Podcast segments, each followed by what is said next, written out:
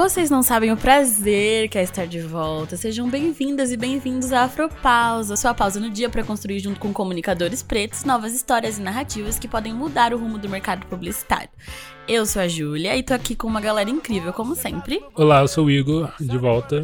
E eu sou a Larissa, com vocês mais uma semana. Hoje, dia 20 de novembro, e a gente sabe o quão é importante reverenciar essa data, né? Porque é sobre resistência, sobre um novo momento de luta para nós, pretos e pretas, mas a gente não quer aqui falar mais do mesmo. Paro com essas lágrimas, os sais que me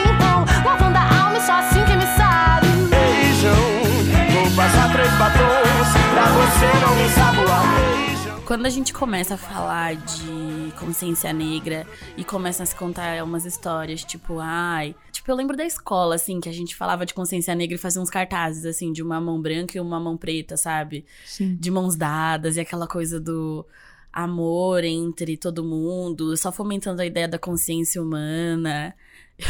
Dou risada quando eu lembro. Exato. É, só que quando a gente pensa no nosso histórico, né, de mais de 4 milhões de pessoas escravizadas no Brasil, pensa num todo, né, de onde mais de 150 milhões de pessoas no mundo todo nasceram e morreram na condição de escravizadas. Pensar que isso não tem um reflexo no que a gente tá construindo hoje é um pouco surreal, né? Tipo, Sim. Não faz sentido.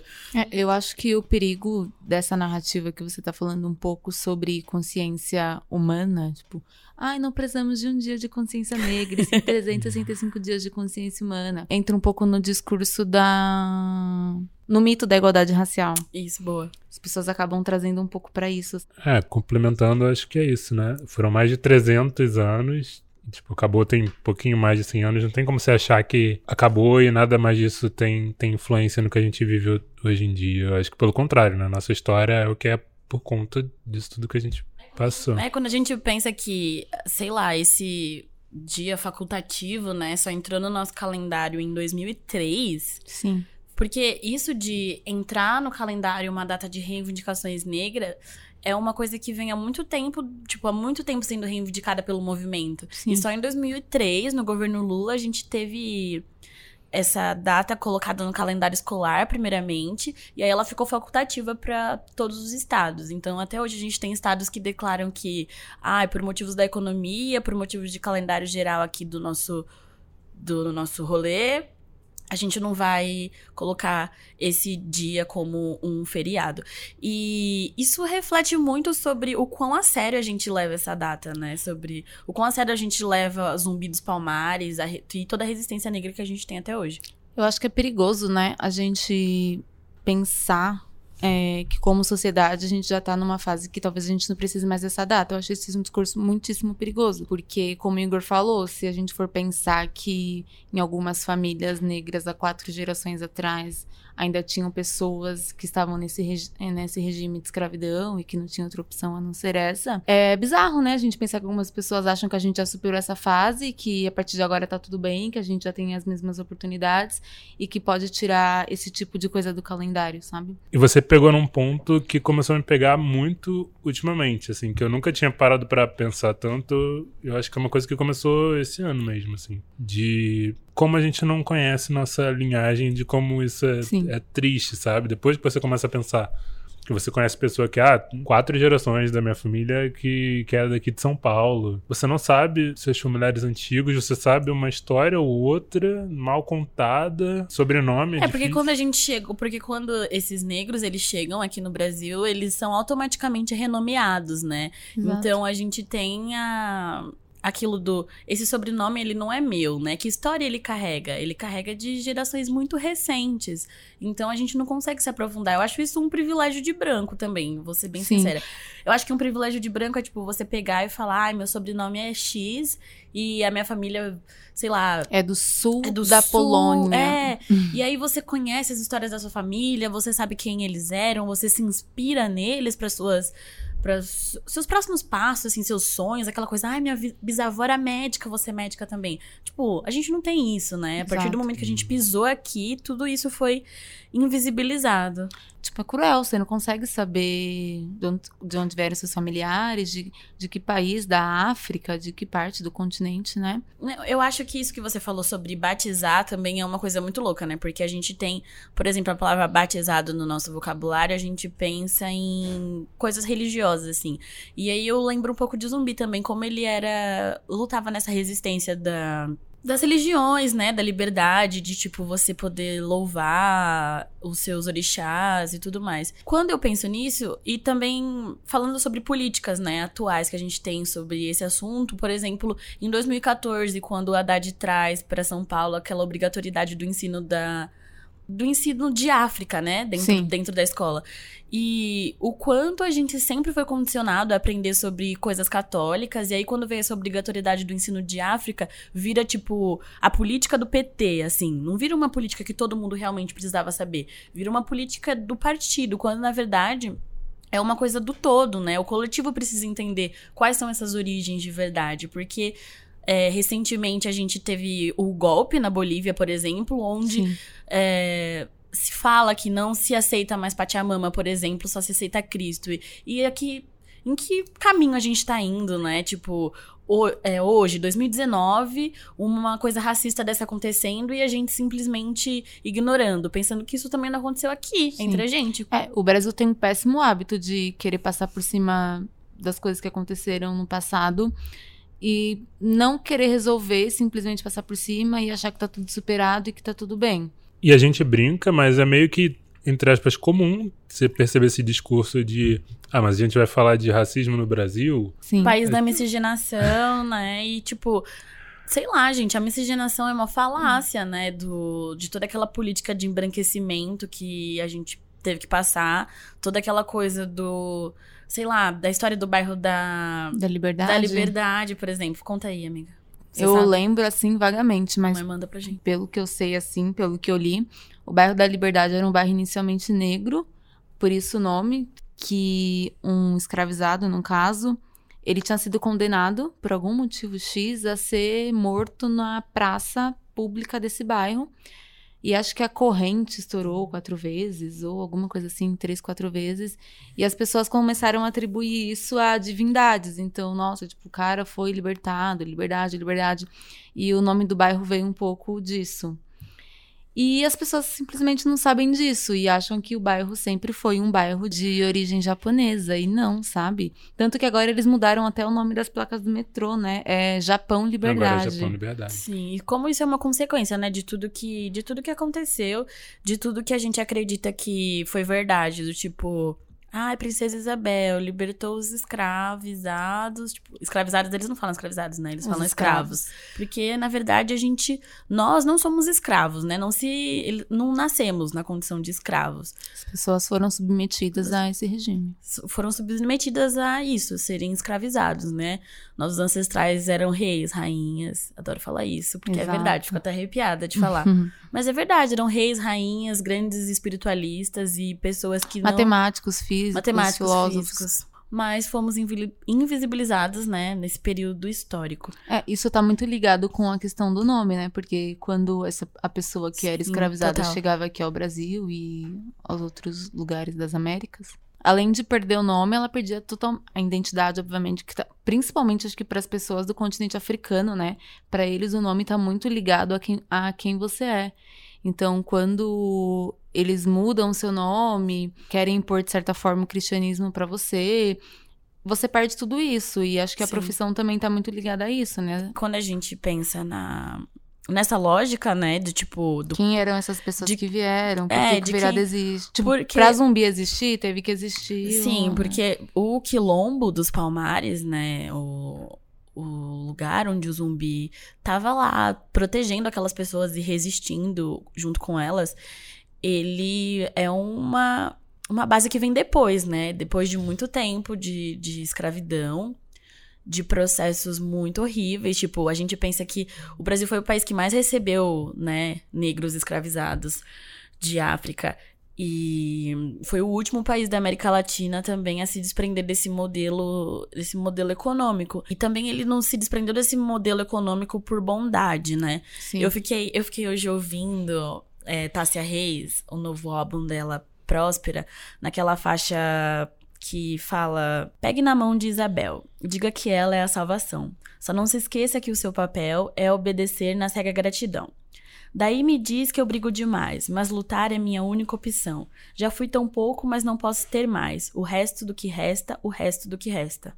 Eu acho que isso diz muito a respeito do, do que a gente vê hoje acontecendo, né? Do tipo, a gente tá dentro dos, dos espaços e aí a gente começa a questionar. Tipo, se a gente leva essas abordagens que a gente tá fazendo dentro desse podcast para alguns espaços, somos tidos como, sei lá, ingratos as pessoas que colocaram a gente ali dentro, esquecendo, né, dos processos do tipo assim, ai, gente.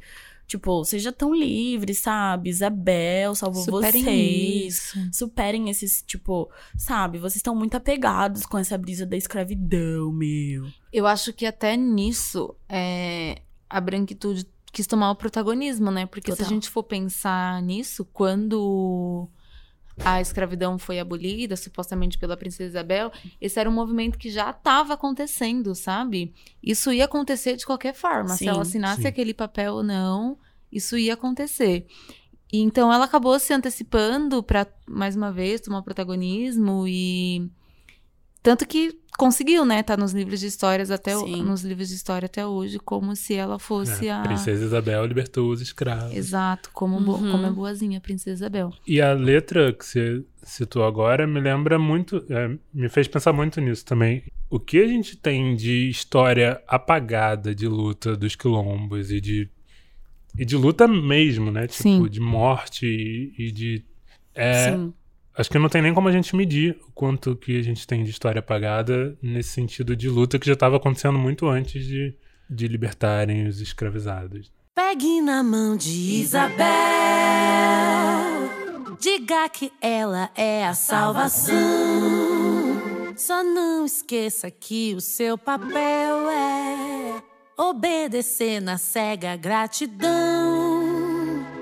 E como a gente falou lá no começo, não é sobre falar mais do mesmo, né? É sobre recontar essas narrativas. E hoje a gente tem uma série de pessoas que recontam essas narrativas, que são esses creators negros que estão aí por todas as plataformas tentando recontar histórias e reafirmar seus papéis dentro da sociedade, né? Temos muitos exemplos, mas o que a gente enxerga quando chega novembro é que eles são chamados para estar em todos os lugares. Não que eles não tenham, de fato, lugar de fala para poder falar sobre as questões de negritude, mas a gente não sabe falar só sobre isso. E também não é só em novembro que a gente tem que falar sobre isso, né? Mas é o que a gente falou no primeiro episódio. Quais são as medidas de fato que a gente está tomando para que esse discurso seja, esteja realmente dentro né, das nossas expectativas? Porque é, pensar assim, não, não vou ouvir mais um podcast sobre consciência negra. Quando, na verdade, se você pensa assim, é porque talvez esse discurso ainda esteja muito cru na sua cabeça, porque pretos são diferentes, têm vivências diferentes, pensamentos diferentes. Então, todo podcast sobre consciência negra, com certeza vai ser diferente. É, e aí eu acho que a questão dessas mesas é, é puxar essas pessoas para falar de, de raça e, e tudo mais, mesmo que não seja especificamente do que elas falam, para preencher um lugar ali, né? Tipo, é o que a gente falou um pouco, acho, no outro podcast, sabe? Olha que bonitinho ali ele preenchendo esse espaço Sim. e falando sobre ser negro. E aí em dezembro a gente já esquece e é Natal. Aí você pega e fala, ah, dia 20 é feriado. E aí você vai pra um lugar, e aí lá nesse lugar, quem são as pessoas que realmente estão tirando um lazer, sabe? Você realmente tá usando esse feriado pra refletir sobre o seu papel dentro desse. Dentro da sociedade, pensando no nosso mercado, tipo, dentro do, da comunicação, assim. Você pensa qual é o seu papel quando tá chegando a consciência negra em não só virar pro seu amigo e falar, putz, tá chegando, né? Consciência negra, zumbi. Zumbi o cara, meu. Nossa, tipo, sei lá, tem essa galera, né, meio sem noção que chega falando isso. Não quero agora ter que ser a, a, a, a tia que vai te contar. Wikipedia preta. É, É. o Wikipedia Preta que vai te contar quem foi o zumbi, sabe? Eu não quero, amor, e não tenho tempo pra isso. Só que aí, assim, a gente se coloca nesse papel de gravar um podcast, de fazer uma coisa importante, diferente. E aí ainda assim vai ter gente que vai falar: "Amada, pra quê?" Como você falou, é claro que é importante a gente falar sobre isso, e eu acho que esses criadores de conteúdo estão trazendo essas narrativas de volta e, e usando formatos diferentes pra contar. Isso é legal pra caramba, por um lado, porque, por exemplo, a gente tem tem crescido na, na literatura, por exemplo, afrofuturismo, que é você resgatar Sim. um monte de literatura baseada em diáspora e mitologia africana, que é uma coisa que a gente não vê. E aí a gente tem o Pantera Negra, que é completamente afrofuturismo. Eu acho interessante a gente ver como é que a gente pode falar desses assuntos fazendo outras coisas também, entendeu? Então não é Sim. só tipo,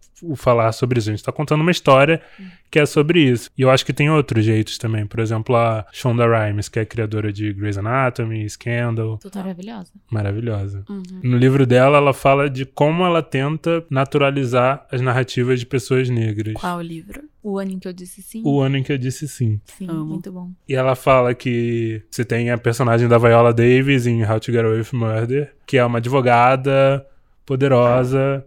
E é claro que ela toca em questões raciais porque é quem ela é, mas não é sobre ela ser negra. Ela é uma mulher muito. Foda, a gente pode falar. A gente pode falar Claro, Pode. claro. ela é uma foda. mulher muito foda que também é negra, sabe? É, eu acho que isso é importante também, né? A gente não. É o, o que a gente falou lá atrás um pouquinho. Não reduzir a pessoa a isso. Tipo, ser negro é mais um. É óbvio que é mais uma opressão. Quando a gente fala de uma mulher negra, são duas opressões. Mas eu acho que é uma parte de um todo que não é só a negritude. Então, a- acho que a Shonda fala muito sobre isso, Sim, né? e eu acho que nessa questão que a gente estava comentando dos eventos que acontecem em novembro, Uhum. tem muito a ver em acabar colocando a gente nessa situação, tipo, de ser um negro que faz tal coisa, sabe? Naturalizar a presença Não uma pessoa né? que faz tal coisa que é negra. Ai, total. Entendi. Acho que é meio que inverter a ordem do, É, primeiro vem você como assim. indivíduo É, e depois isso. vem você com a sua negritude, sabe? Porque é um pouco do que você falou no podcast passado também, né? A pessoa que é branca, ela, ela, ela já é o indivíduo padrão, tipo... Você que é negro, não. Você é o negro que faz tal coisa. Ah, mas pensa também qual é esse papel do tipo a gente falar, sou um negro que faz tal coisa, sabe? Assumir essa negritude como um, um ponto de representatividade, sabe? Não, eu acho super importante. Eu acho que a gente não tem que anular isso em hipótese alguma, mas eu acho que também Mas isso é mais uma reduzir coisa as nossa, pessoas né? a isso é perigoso, Uhum. sabe? Isso. Eu acho que o problema é como essas pessoas que, no caso dos eventos, por que, que essas pessoas estão chamando essas outras pessoas, sabe? Entendi. É, por que que não me chamam em, sei lá, março para falar sobre planejamento estratégico? Tipo, tô dando um exemplo, tá? É, a pessoa que trabalha com criação o ano inteiro, o Igor, por exemplo, por que, que não chamam ele em outras datas do ano pra falar so- sobre criação? A gente acaba blocando essas minorias sociais dentro de vários contextos. Então, no dia da visibilidade lésbica, é óbvio que faz sentido você chamar uma mulher lésbica pra falar. Mas vamos chamar ela o resto do ano, sabe? No, da- no mês da consciência negra, é óbvio que não faz sentido você chamar uma pessoa branca pra falar sobre, mas vamos chamar a pessoa pra falar o ano inteiro. Então acho que é parar de ver o indivíduo branco com, com a sua individualidade como ser total na sua totalidade e que pode falar sobre tudo o ano inteiro e o negro como exclusivamente a pessoa que pode falar sobre negritude, a mulher que exclusivamente pode falar sobre as opressões do patriarcado e do machismo. Eu acho que é um pouco sobre isso. Olhando pra agência, eu acho que a gente até comentou isso no outro episódio, né? Tipo, quem são esses negros que contam histórias, sabe? Quem coloca o script assim, você, preto, vem cá falar, mas você tem que seguir esse script aqui. Tipo, fala isso, isso e isso, não fala de outra vivência. E aí por isso que às vezes a gente cai naquele discurso do mais do mesmo, né? Eu acho. Porque você tem que sempre seguir esse script pra estar dentro desse espaço. E aí vai chegar uma hora que você vai achar que você tá falando mais do mesmo porque você realmente tá.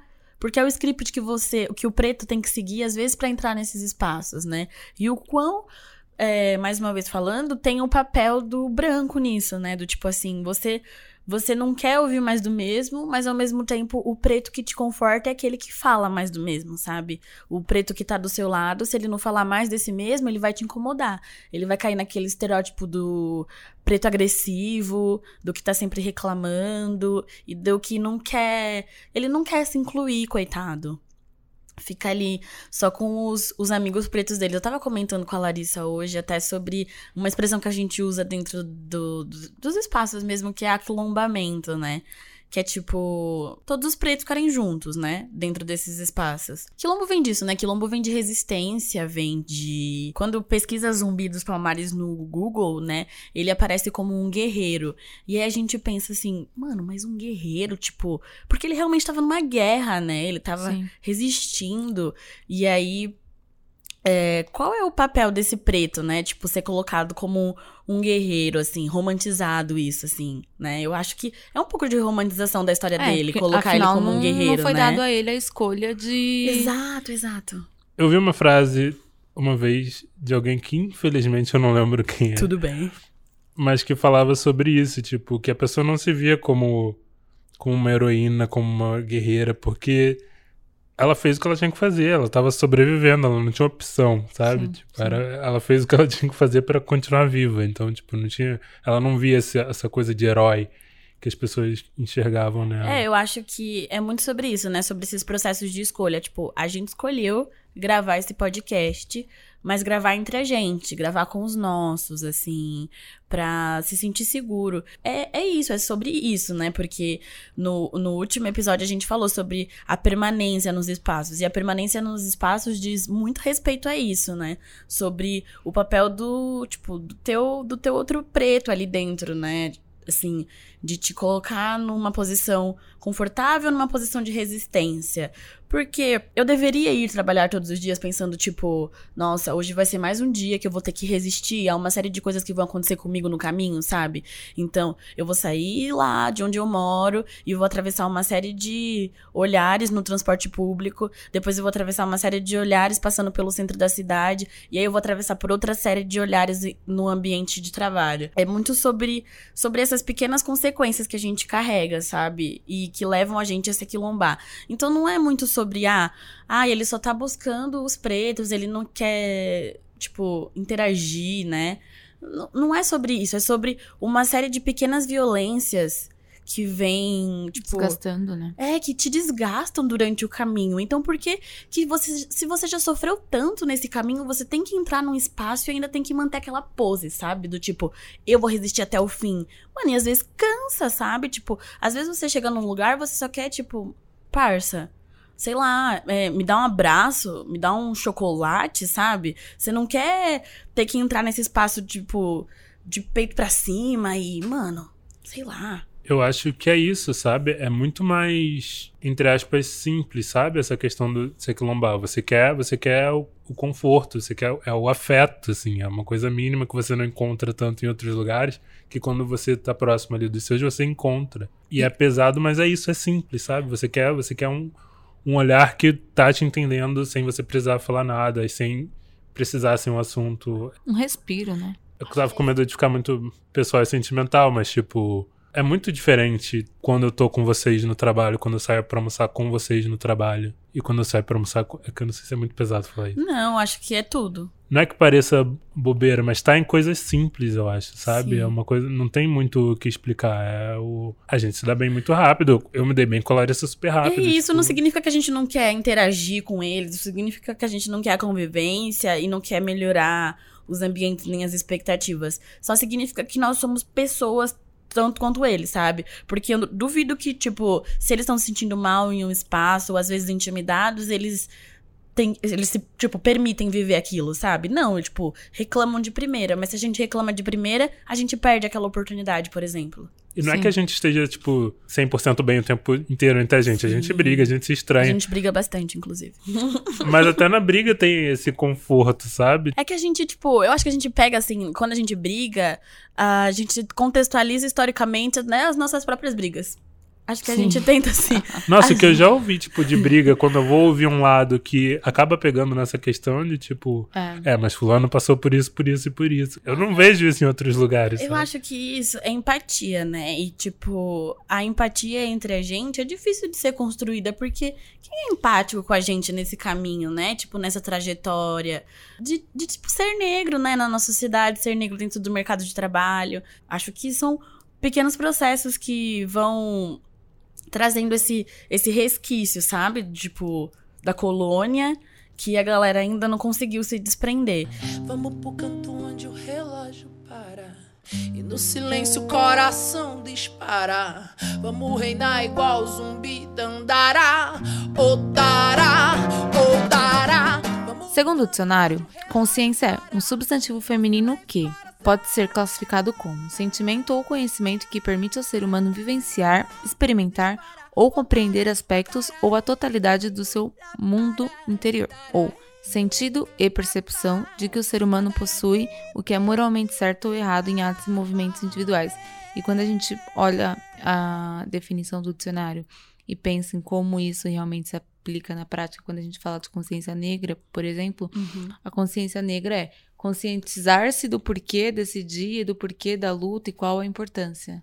Eu acho que consciência negra tem a ver com a gente buscar, apesar de todas as lacunas, como a gente falou, que a gente tem aqui historicamente, a gente entender como e por que que a gente está aqui hoje e o que dá, o que deve ser feito a partir disso. Mas eu acho que tem isso, é esse resgate de uma história que é muito difícil a gente acessar, porque foi toda Sim. apagada, tá toda destroçada. Eu acho que quando a gente traz isso para o mercado de comunicação, quando a gente tange isso, é muito sobre um pouco do que o Igor falou.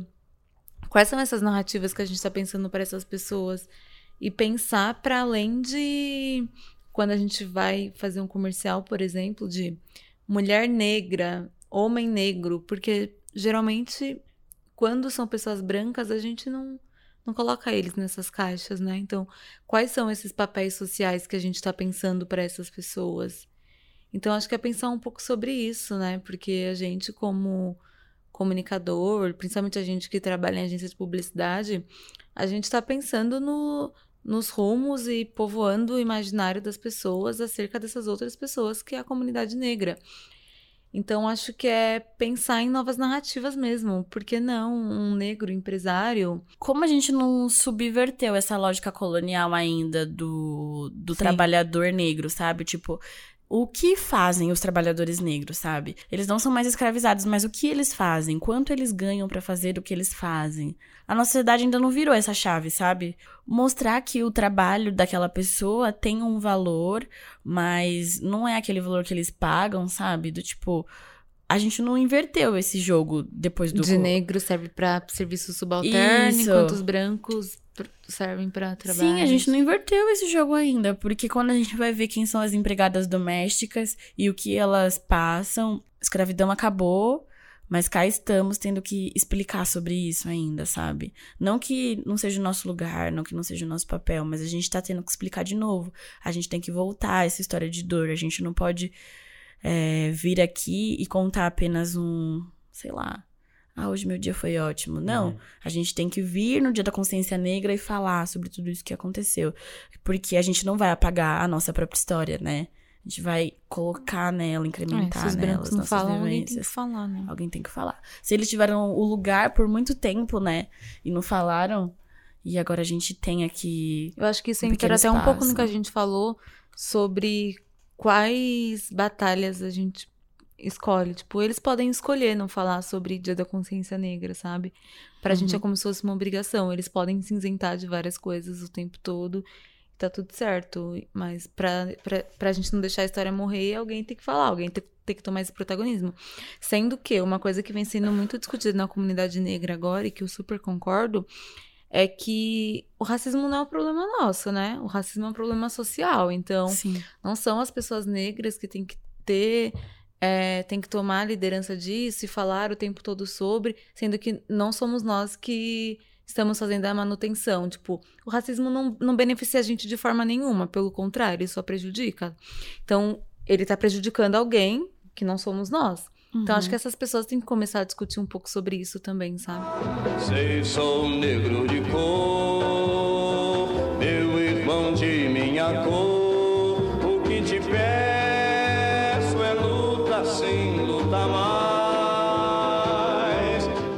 Lógica antirracista, né? A gente não quer que, esse- que essa conversa acabe aqui, a gente quer que isso continue. E por isso que todo episódio a gente indica novos diálogos, novos livros e novas conversas, para que a gente possa levar esse, esse diálogo para além, realmente construir as narrativas, novas narrativas e novas histórias que a gente propõe em todas as nossas introduções.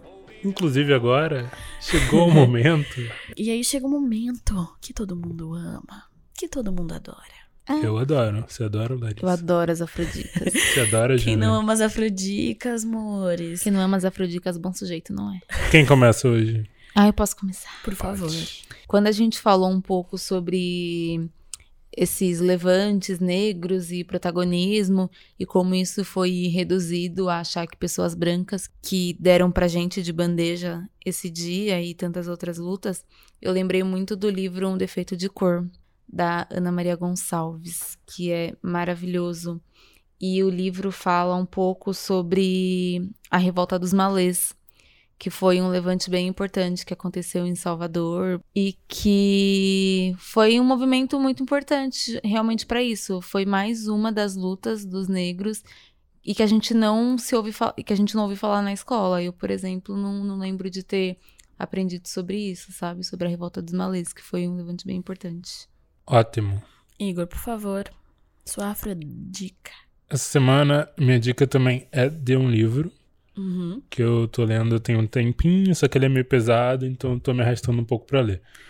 O nome é Bem-vindos ao Paraíso, da Nicole Dennis Ben. Não sei se é Dennis Ben ou Danny Ben. Ela é jamaicana, o livro se passa na Jamaica também. A história de, de uma mulher que ela trabalha num, num hotel de luxo e ela faz serviços extras para os clientes homens do hotel, se prostituindo. E ela é apaixonada por uma mulher. Junto a isso, a gente tem a história da mãe dela, que trabalha vendendo produtos artesanais para o pessoal que visita Jamaica, que é de fora e tal. E também a história da irmã dela, que é bem mais nova, está terminando a escola, e é em quem a família deposita todas as, as esperanças. Que, ao mesmo tempo que enfrenta isso tudo, também enfrenta o problema que ela quer ser mais clara do que ela é. Ela é uma mulher negra retinta e ela quer ficar mais clara, então ela passa produtos, que é uma coisa que eu não tinha Nossa. noção que existia até pouco tempo É, atrás. Isso, infelizmente, é uma realidade, né? Na, nos países, em Muito- muitos países africanos. muito forte, assim. E o livro vai cruzando essas histórias. Mano, é muito pesado. bonito, apesar de bem pesado. Tem uns momentos Sim. lindos, assim. E eu recomendo. Bem-vindo ao Paraíso, mano. E sua Hoje- Fredica, Júlia? Eu venho é, compartilhar aqui uma memória afetiva muito gostosinha que eu tenho, que é uma animação que chama Kirikou e a Feiticeira. Oh, meu Deus. Muito neném, né? Eu li esse livro na escola, é bem bom. É, essa animação, ela tá disponível, tipo, gratuita no YouTube. Ela é de 1998. E quando eu penso, né, na minha consciência negra, ela vem em cheio, assim, na minha mente. Ela foi feita por um, um, um cara branco, né, mas assim... É, eu só quero compartilhar a memória afetiva mesmo.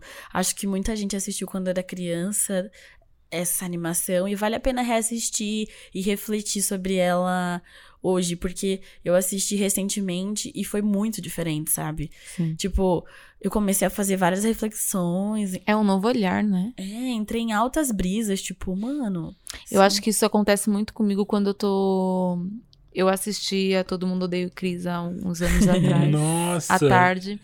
E até o Maluco no Pedaço. E quando eu reassisto essas séries hoje em dia, eu tenho uma visão completamente diferente, sabe? Coisas que passavam batido, hoje em dia fazem total sentido. Eu reassisti Todo Mundo Odeia Cris há pouco tempo e é incrível. Sim, É incrível. Sim. Aquela professora. Seria mais uma afrodica? Ah, eu li um texto. Sim, por favor. Eu li um texto sobre a síndrome de Senhorita Morello.